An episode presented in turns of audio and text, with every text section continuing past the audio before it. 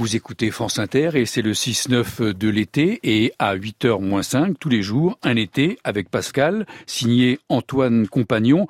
Pascal qui disait « Il vaut mieux savoir un peu de tout que tout sur très peu ». Aujourd'hui, Pascal et son art de manier les mots.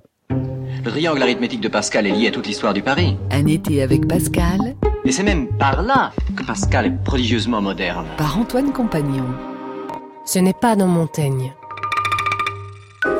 Contrairement aux puristes, Pascal n'a jamais peur des répétitions.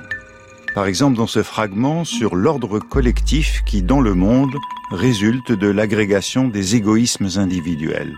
On a fondé et tiré de la concupiscence des règles admirables de police, de morale et de justice. Mais dans le fond, ce vilain fond de l'homme, ce figmentum malum, n'est que couvert. Il n'est pas ôté. Sous l'apparence du règlement, le mal demeure. Et Pascal n'hésite pas à se répéter, on a fondé dans le fond ce vilain fond.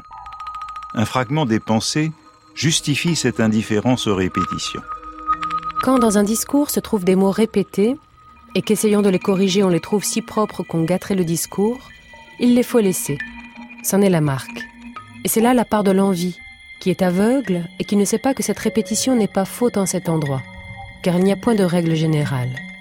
C'est l'homme de science qui s'exprime ici. Si le mot convient, alors le discours deviendrait plus confus en lui substituant un autre mot moins propre, et la répétition s'avère meilleure que l'artifice d'un synonyme approximatif. Pascal refuse la règle générale qui voudrait interdire toute répétition, et il attribue à l'envie le reproche qui pourrait lui être fait d'une répétition fautive. Mieux vaut la répétition d'un mot que son remplacement par un mot moins juste. Pascal n'est pas Flaubert, obsédé par la chasse aux répétitions. Celles-ci sont les indices de son style naturel, la marque d'un homme qui ne se cache pas derrière un auteur. Quand on voit le style naturel, on est tout étonné et ravi, car on s'attendait de voir un auteur et on trouve un homme.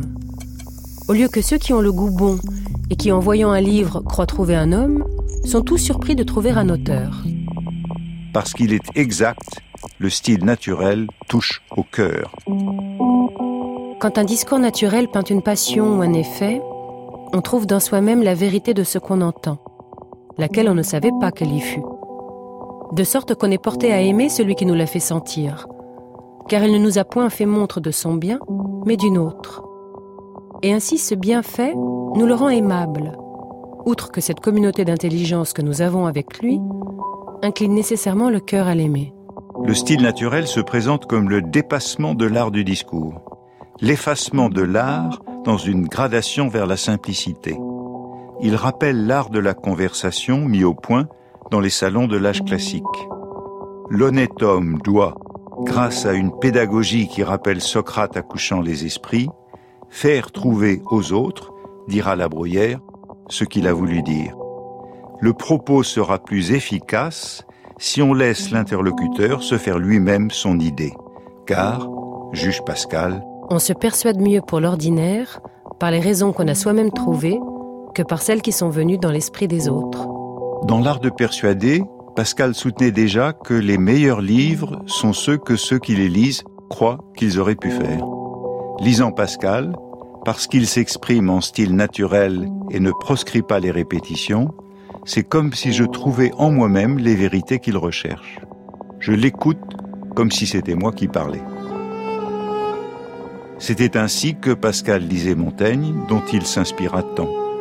Ce n'est pas dans Montaigne, mais dans moi que je trouve tout ce que j'y vois, affirme-t-il en défense de sa méthode de lecture.